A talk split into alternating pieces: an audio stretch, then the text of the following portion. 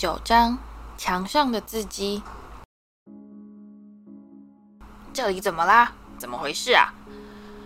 被马粪叫声吸引过来的阿各飞七，现在正又推又撞的挤过人群。然后他看到了拿勒斯太太，吓得后退了一步，惊骇至极的抓住自己的脸。我的猫，我的猫！拿勒斯太太怎么了？他惨叫。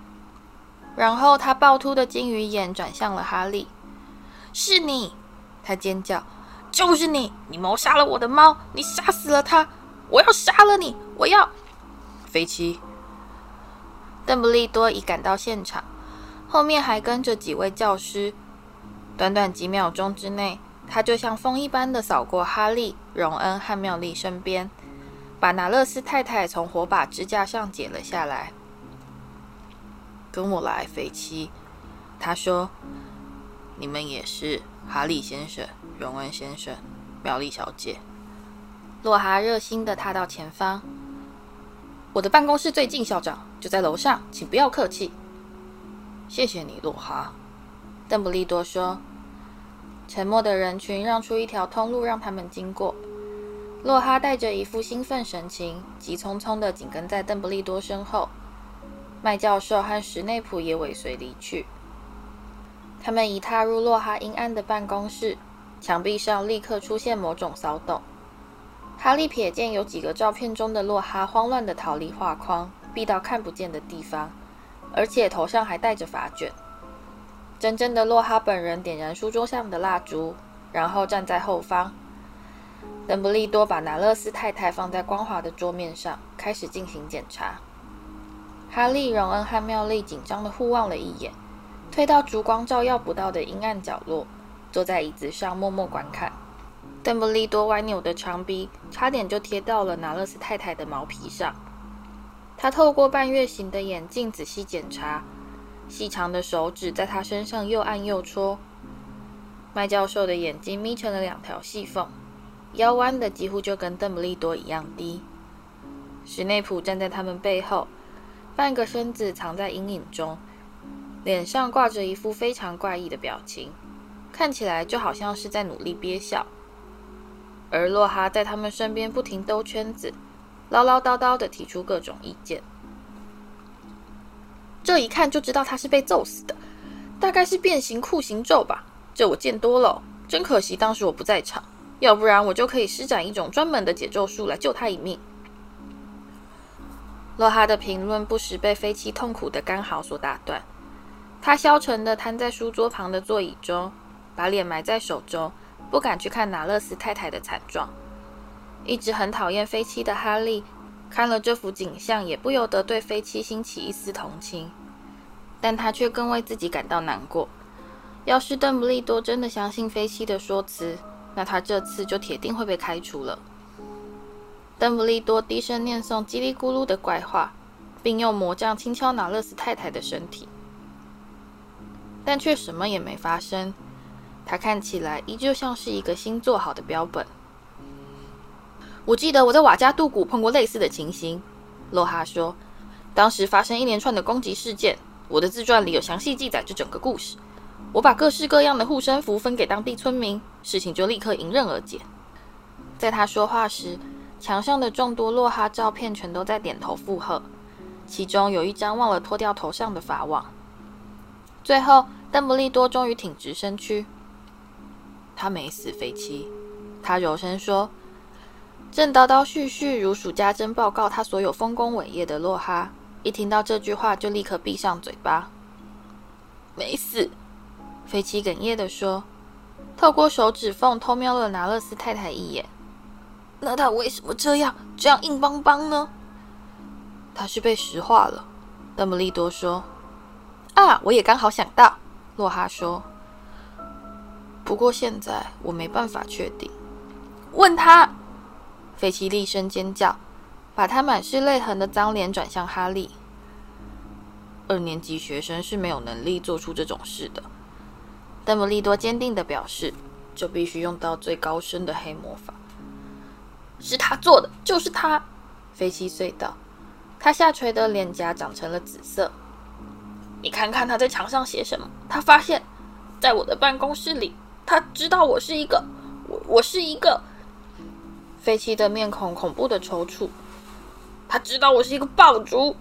他终于说出口：“我从来没碰过拿勒斯太太。”哈利大声辩解，不安地意识到大家全都在望着他，甚至连墙上的众多洛哈也不例外。而且我根本不晓得爆竹是什么东西。放屁！飞七怒吼：“他看到了我的速成咒术信。”请容我发表一下意见，校长。阴影中传出史内普的声音，而哈利心中不祥的预感变得越来越强烈。他非常确定史内普说的话对他绝对不会有任何好处。哈利波特和他的朋友们，也许是真的不巧在错误的时间走到错误的地点。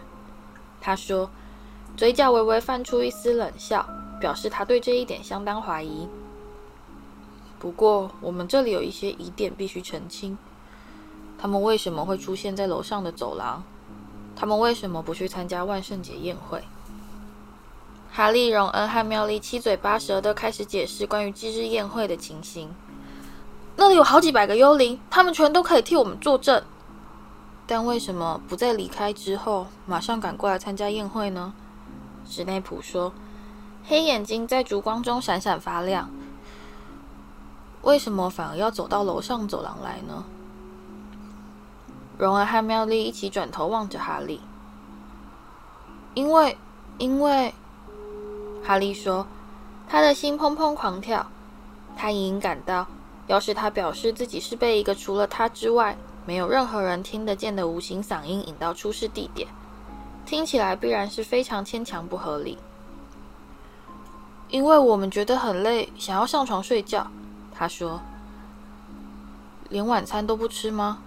史内普说，憔悴的面孔闪过一丝胜利的微笑。我想，幽灵应该不会在宴会中供应适合活人吃的食物吧？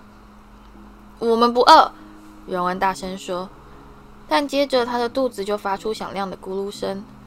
史内普的笑容变得更加明显。我认为，校长，哈利并没有完全说实话。他说，或许在他准备告诉我们整个故事之前。先剥夺他的某项特权，会是个不错的主意。我个人是认为，他要是不肯乖乖说出实情，就应该先取消他的葛莱芬多魁地奇代表队资格。说真的，史内普，麦教授没好气地说：“我完全看不出有什么理由不让这孩子打魁地奇。这只猫又不是被飞天扫帚敲破了脑袋，而且也没有任何证据证明哈利波特有犯错啊。”邓布利多用锐利的目光紧盯着哈利，在他闪亮淡蓝色双眸的逼视之下，哈利感到就像是被 X 光扫射般的无所遁形。在证实有罪之前，都是无辜的。史内普，他坚决地表示。史内普看起来非常生气，飞七也是一样。我的猫被石化了，他哇哇大叫，眼珠子暴突出来。我至少要看到一些惩罚。我们会有办法把它治好的，飞七。邓布利多耐心地解释。芽菜夫人最近设法弄到了一些魔苹果，等它们长成之后，我就会找人调配一剂可以让拿勒斯太太复原的魔药。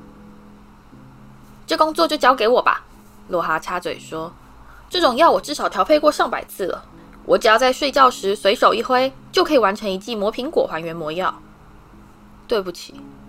史内普冷冷地说：“但我认为本人才是这个学校的魔药学老师。”接下来是一段非常尴尬的沉默。你们可以走了，邓布利多告诉哈利、荣恩和妙丽。他们赶紧走出房间，虽不敢拔腿就跑，但却用最快的步伐向前疾走。等他们走到洛哈办公室楼上时，就顺势弯进一间空的教室。并静静关上房门。哈利眯眼望着他朋友们的面孔。你们觉得我应该把听到怪声音的事告诉他们吗？不，荣恩毫不迟疑地答道。即使是在魔法世界里，听到别人听不到的声音，也不能算是一个好征兆。荣恩嗓音中的某个意味让哈利忍不住问道：“可是你应该相信我吧？是不是？”“我当然相信。”荣恩连忙答道。“不过你必须承认，这真的是很诡异。”“我知道这很诡异。”哈利说，“这整件事都非常诡异。墙上的字迹到底是什么意思？密室已经打开了，这到底是在说什么啊？”“我可以告诉你。”这让我模模糊糊的想到一些事。荣恩缓缓的说：“我记得以前好像有人告诉过我一个关于霍格华兹密室的故事，大概是比尔吧。那爆竹又是指什么？”他惊讶的发现，荣恩竟然扑哧一声笑了出来。这个嘛，这其实并不好笑。不过既然是飞七的话，他说：“爆竹是指那些巫师家庭出身。”但却完全没遗传到半点魔法天赋的人，正好是麻瓜出身的巫师的相反词。但爆竹其实是很少见的。如果飞七真的想要跟速成咒术函授学校学魔法的话，那我可以判定他一定就是个爆竹。这可以解释很多事情，比方说他为什么会这么痛恨学生。有人露出满意的微笑，因为他看我们眼红。远处传来悠扬的钟声。午夜了，哈利说：“我们最好赶快上床睡觉，免得让史内普找到别的借口来陷害我们。”在接下来的几天之中，整个学校除了拿勒斯太太受害事件之外，几乎不再谈论其他任何话题。飞七的古怪行径更是让大家没办法忘了这回事。他老是在出事地点来回踱步，大概是觉得凶手很可能会再回到现场。哈利看到他用史高太太的全校神奇除污剂擦拭墙上的字迹，但结果却一点用也没有。石墙上的字迹还是跟以前一样闪亮。飞七要是没守在犯罪现场，就一定是红着眼睛埋伏在走廊附近，再突然冲出来扑向被吓一跳的学生，用呼吸太大声，或是看起来很高兴之类的理由罚他们劳动服务。拿勒斯太太的不幸似乎让金妮·卫斯理感到非常难过。荣恩说，他从小就特别爱猫。可是你根本就等于不认识拿勒斯太太嘛？荣恩安慰他说：“真的，她不在，其实对我们还比较好呢。”金妮的嘴唇微微颤抖。这类事在霍格华兹并不常见。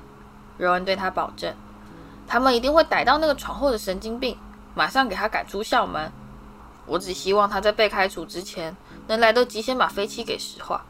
我只是在开玩笑啦。柔安看到金妮的脸刷一下的变得惨白，慌得赶紧加上一句：“攻击事件同样也对妙丽造成了一些影响。妙丽成天埋首书堆，并不是什么特别稀奇的事，但他现在简直是除了读书之外，其他什么事都不管了。”哈利和荣恩成天逼问他为什么要这么用功，但他只是随便敷衍几句，从来没给过任何像样的答案。而他们两人一直到接下来的这个星期三，才终于明白这到底是怎么回事。哈利当时在上魔药学课时耽搁了不少时间，因为史内普命令他留下来清除桌上的管虫。在草草吃过晚餐以后，他就爬上楼，准备到图书馆跟荣恩会合。他在路途中看到贾斯汀·方列里，也就是跟他们同向药草学的赫夫帕夫男孩，正迎面朝他走过来。哈利才刚张嘴准备打招呼，但贾斯汀一瞥见他，就立刻掉头过去，朝相反的方向仓皇逃跑。哈利在图书馆后区找到了荣恩，他正忙着用卷尺测量他的魔法史作业。丙斯教授要他们以“欧洲巫师的中世纪议会”为题，写一篇三尺长的作文。我真不敢相信，我居然还差八寸！荣恩愤愤地说，松手放开他的羊皮纸，纸张立刻重新卷成一个卷轴。苗栗的字那么小，他却整整写了四尺七寸长。他在哪里？哈利问道，顺手抓起卷尺，开始测量他自己的作业。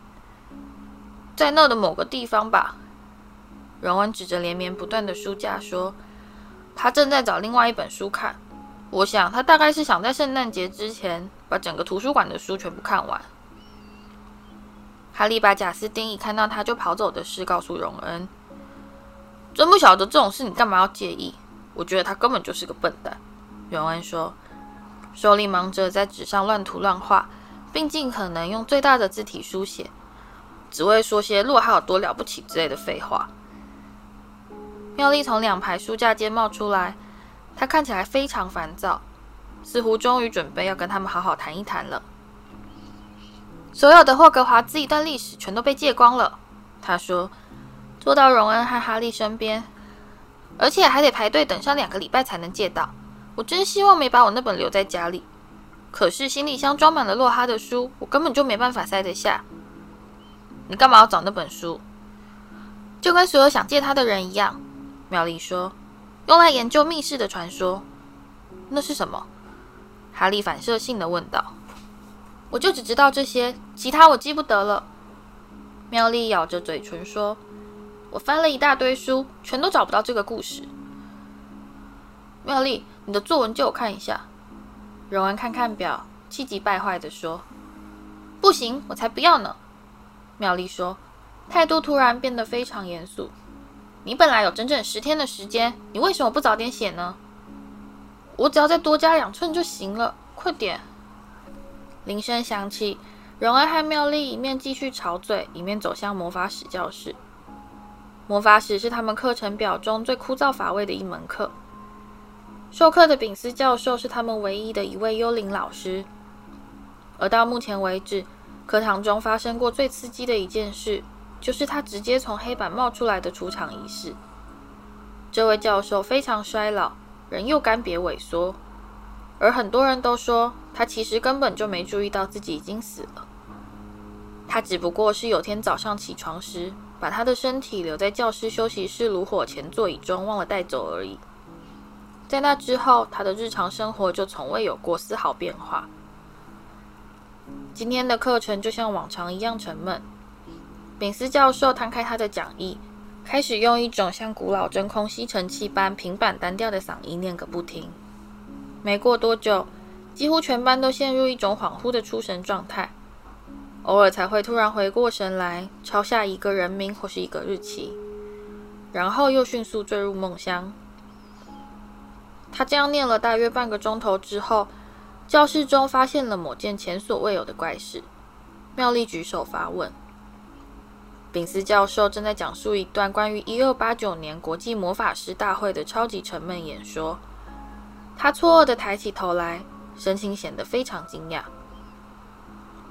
这位，呃，小姐，我叫妙丽·葛兰杰教授。我想问的是，不晓得能不能请你告诉我们一些关于密室的事情？妙丽口齿清晰地表示。原本嘴巴微张、望着窗外发愣的丁·汤马斯。听到这句话，立刻猛然一惊地回过神来。文坦布朗的头从臂弯中抬了起来，而奈威的手肘也滑下了书桌。炳斯教授连连眨眼。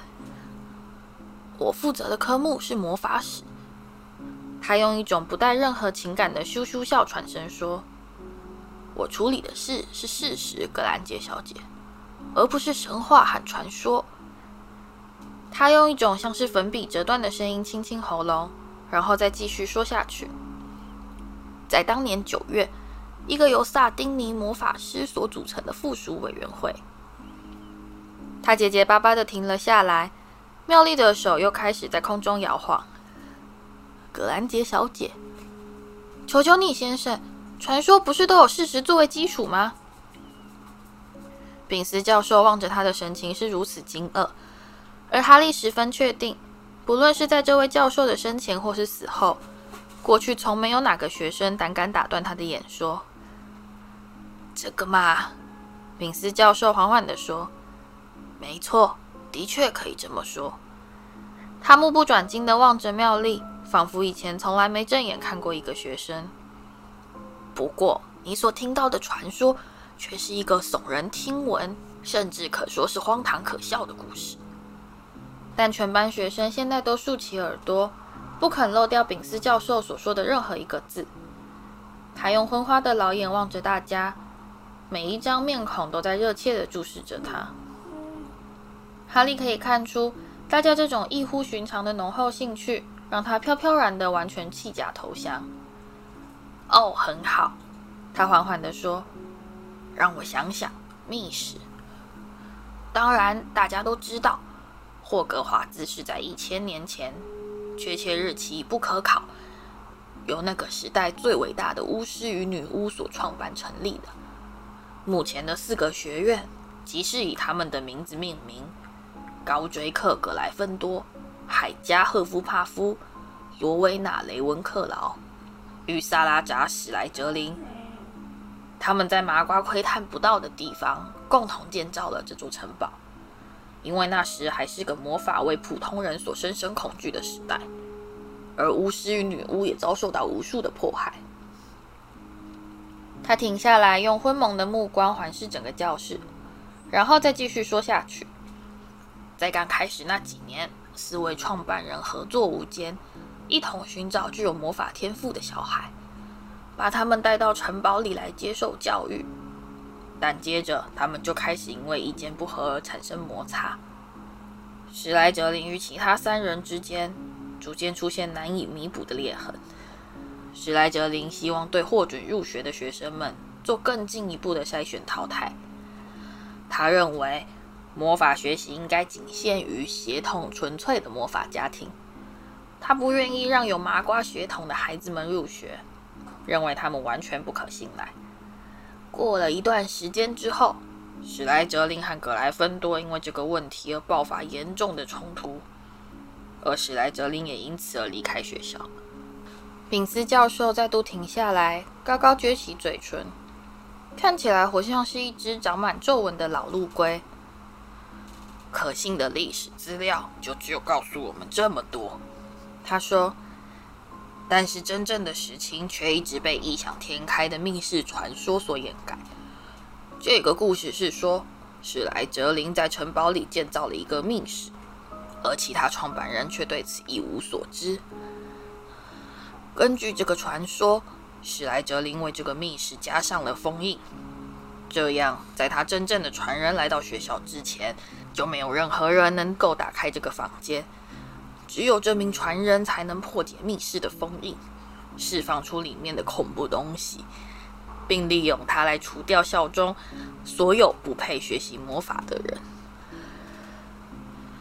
在他说完这个故事之后，教室里变得一片死寂。但却跟往常丙斯教授课堂中那种昏昏欲睡的沉静完全不同。教室中的气氛显得有些焦躁不安，而大家全都目不转睛地继续望着他，希望能再多听他讲一些。丙斯教授似乎有点不高兴。这件事简直是荒谬决定，他说。当然，校方也多次展开行动，想要找到密室存在的证据。而负责人全都是学识最渊博的女巫与巫师，她根本就不存在。这只是一个荒唐的故事，专门用来吓那些容易上当的人。妙丽的手又高高举起，先生，请问你刚刚指的密室里面的恐怖东西究竟是什么？一般认为，那应该是一种只有史莱哲林传人才有办法控制的怪兽。宾斯教授用他平板间细的嗓音答道：“学生们紧张的面面相觑。我告诉你们，这东西根本就不存在。”宾斯教授说，开始翻阅他的讲义：“既没有密室，也没有怪兽。可是，先生，西莫菲尼甘说，如果说只有史莱哲林的真正传人才能打开那个房间。”那么其他人当然不可能找到嘛？你说是不是？胡说，荒唐！宾斯教授开始加重语气。要是连好几代的霍格华兹校长和女校长都找不到那个东西，不过教授，巴蒂高声喊道：“你说不定得用黑魔法才有办法打开它。一个巫师不去使用黑魔法，并不就代表他不会，巴蒂小姐。”丙斯教授厉声说：“我再重复一遍，如果像邓布利多之类的，说不定你得跟史莱哲林有血缘关系才打得开，所以邓布利多才没有成功。丁·塔马斯正准备长篇大论地阐述他的观点，但宾斯教授显然已忍无可忍。讨论到此为止，他声色俱厉地说：“这是一个神话，它根本就不存在，完全没有一丁点的证据可以证明史莱哲林曾经见过什么秘密房间。他甚至连个秘密扫帚橱柜都没见过嘞！我真后悔告诉你们这个愚蠢的故事。现在，如果大家都准备好的话，就让我们重新回到历史，回到扎实可信。”有证可循的事实，而在短短五分钟之内，教室又重新变得跟往常一般的死气沉沉。我早就觉得那个萨拉扎·史莱哲林是个变态的老疯癫。荣恩告诉哈利和妙丽，他们现在正努力穿越下课后的拥挤走廊，赶在晚餐前把包包放回寝室。可是我从来不晓得那些纯粹血统之类的无聊事，原来就是他一手搞出来的。就算你付钱请我去，我死都不要进他的学院。说真的，要是分类帽当初想把我分到史莱哲林的话，我二话不说，立刻就打包跳上火车，直接回家去算了。妙丽热烈的点头附和，但哈利却一言不发，感到心开始往下沉。分类帽曾认真考虑要把哈利分到史莱哲林，但他从来没把这件事告诉荣恩和妙丽。当时的情形依然像昨日一般清晰。一年之前，在他把分类帽套到头上时，一个细小的声音就在他耳边轻轻响起：“你可以有一番很了不起的成就，你知道，你脑袋里该有的一样都不缺，而史莱哲林可以帮助你登上巅峰，这一点是不用怀疑的。”可是哈利当时已经听到史莱哲林的恶名，知道他培育出许多坏心肠的黑巫师。因此，他在心里拼命地想着，不要史莱哲林。而分类帽接着就说：“哦，好吧，如果你这么确定的话，就最好是去格莱芬多。”他们被夹在人群中，慢慢地向前移动，而科林·克利维正好被推挤着经过他们身边。“是你啊，哈利。”“哈喽，科林。”哈利反射性地答道。“哈利，哈利，我们班上有个男生说你是。”但柯林实在太过瘦小，完全无法抗拒那股推着他涌向餐厅的人潮。他们听到他在远处尖叫：“下次再谈喽，哈利！”接着他就不见了。他们班上的男生到底说了你什么？妙丽好奇地问道。“我想大概说我是史莱哲林的传人吧。”哈利说，回想起方列里午餐时一看到他就吓得往回跑的画面。他的心又往下沉了几寸。这些人不管是什么荒唐怪事，他们全都相信。荣恩厌恶地说。人潮逐渐散去，现在他们终于可以毫无阻碍地爬上楼梯。你真的相信这里有一个密室吗？荣恩问妙丽。我不晓得，他蹙眉答道。邓布利多没办法治好拿勒斯太太，而这让我想到，攻击他的凶手很可能不是。好吧，不是人类。在他说话的时候，他们正好绕过一个转角，突然发现无意中已走到攻击事件的出事地点。他们停下脚步，默默望着前方。眼前的景象几乎跟出事当晚一模一样，只是少了一头倒吊在火把支架上的僵硬毛绳。墙边搁着一把空椅，椅子上方仍然有着一排发亮的字迹。密室已经打开了，肥奇就是坐在这守株待兔。荣恩喃喃地说：“他们面面相觑，走廊上一个人也没有。顺便刺探一下情报也没什么坏处。”哈利说：“他放下包包，爬到地上，慢慢爬着搜寻线索。烧焦的痕迹。”他说：“这里还有这里，你们快点过来看。”妙丽说。这很奇怪。哈利站了起来，走到靠近墙上字迹的窗户前面。妙丽指着最上面的玻璃板，大约有二十几只蜘蛛正在上面急急奔走，显然是急着想要从玻璃上的一道小裂缝爬出去。一条细长的银线如绳索般的垂掉下来。看来他们刚才全都是利用这线爬上来，好赶快逃到外面去。你们以前看过蜘蛛表现出这样的行为吗？妙丽好奇地问道。没有，哈利说。你看过吗，荣恩？荣恩？他回过头来，看到荣恩退得远远的，而且脸上还带着一副恨不得赶快逃走的害怕表情。怎么啦？哈利问道。我。我不喜欢蜘蛛，荣恩紧张地说：“这我怎么从来都不知道？”妙丽惊讶地望着荣恩：“你在上魔药学的时候，常常会用到蜘蛛啊？”“死的我无所谓。”荣恩说，目光小心地落向别处，就是不肯往蜘蛛窗户上瞥一眼。“我就是受不了他们动的样子。”妙丽痴痴窃笑：“这一点也不好笑。”荣安没好气地说：“你要是想知道的话，我可以告诉你，在我三岁的时候，弗雷把我的我的泰迪熊变成一只恶心的大蜘蛛，因为我不小心弄坏了他的玩具飞天扫帚。换成是你，你一定也会觉得很不舒服。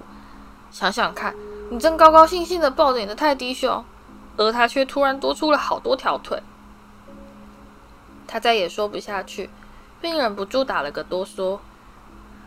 妙丽显然还是在努力憋着不笑出来。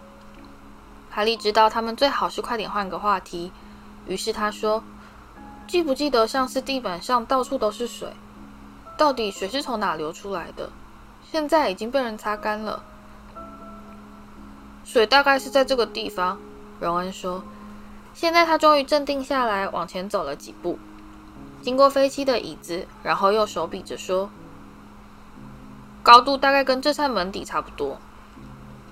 他正准备抓住那黄铜门把，但却突然像被烫到似的缩回了手。怎么回事？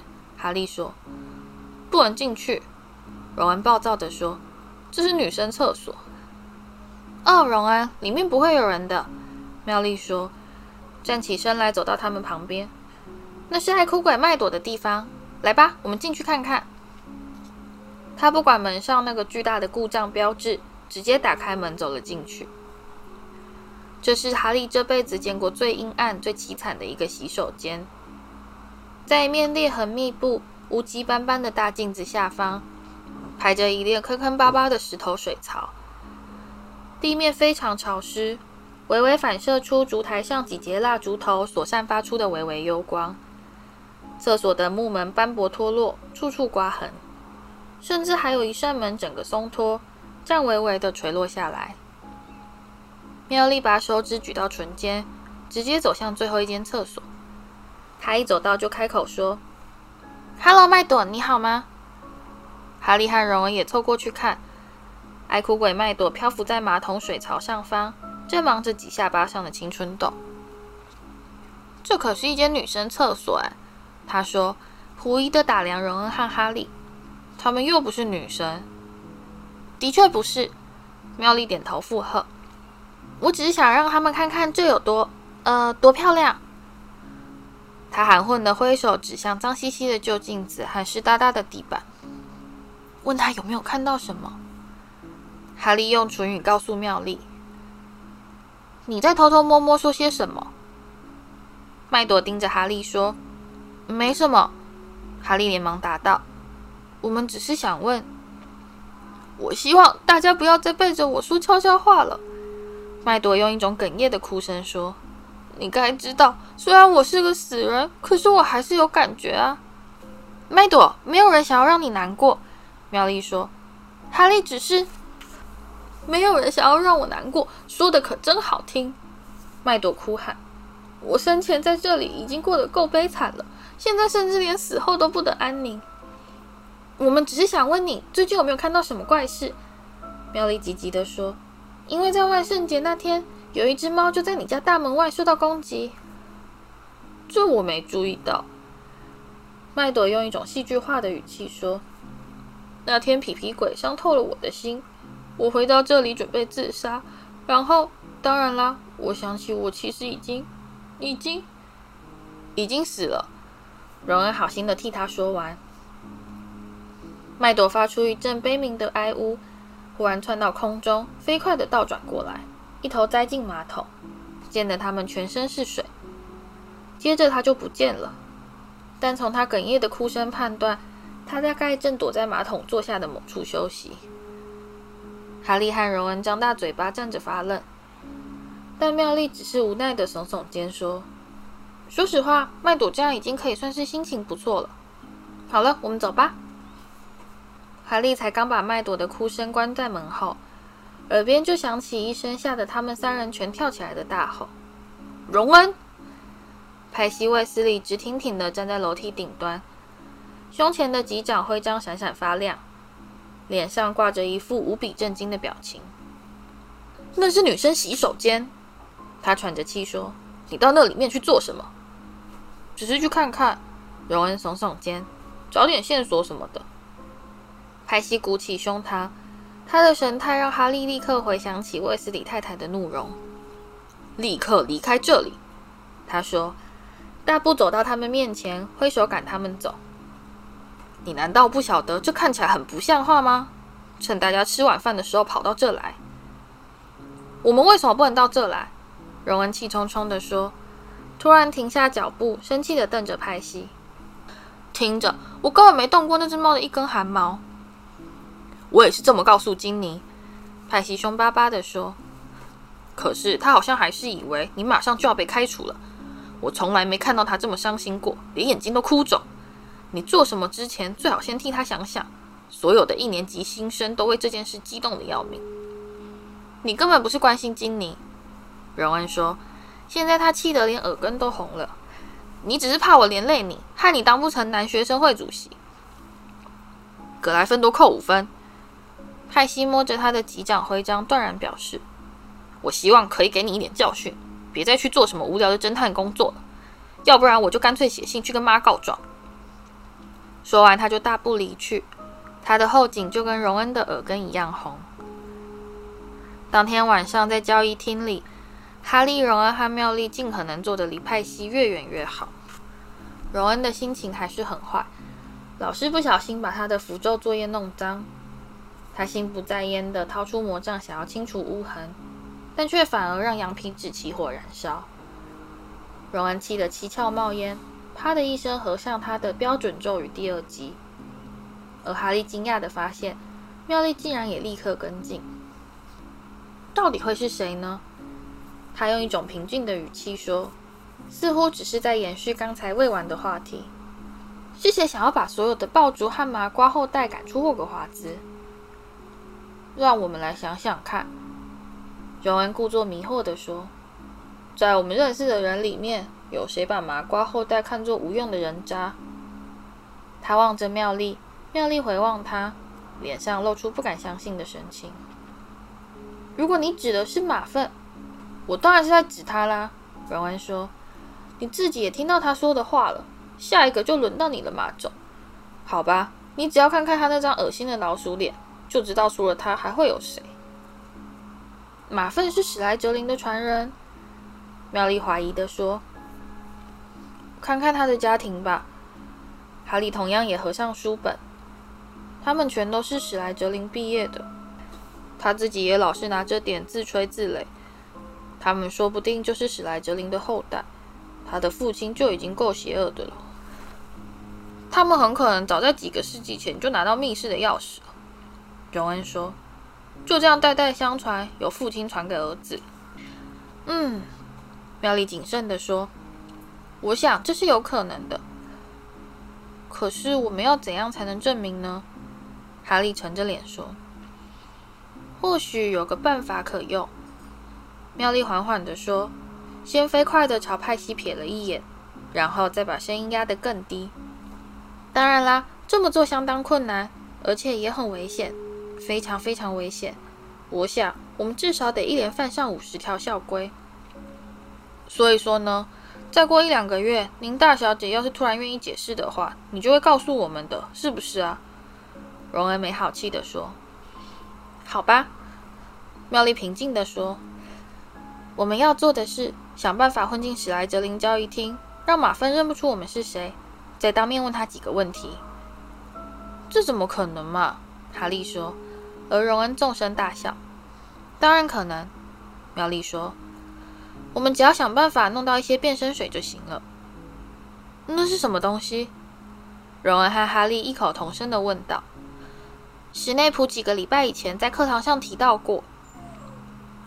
难道你以为我们在上魔药学的时候，除了听史内普啰嗦之外，就没别的事好做了吗？荣恩低声抱怨。这种魔药可以让你变成另外一个人呢。仔细想想吧，我们可以变成三个史莱哲林的学生啊。没有人看得出那是我们变的。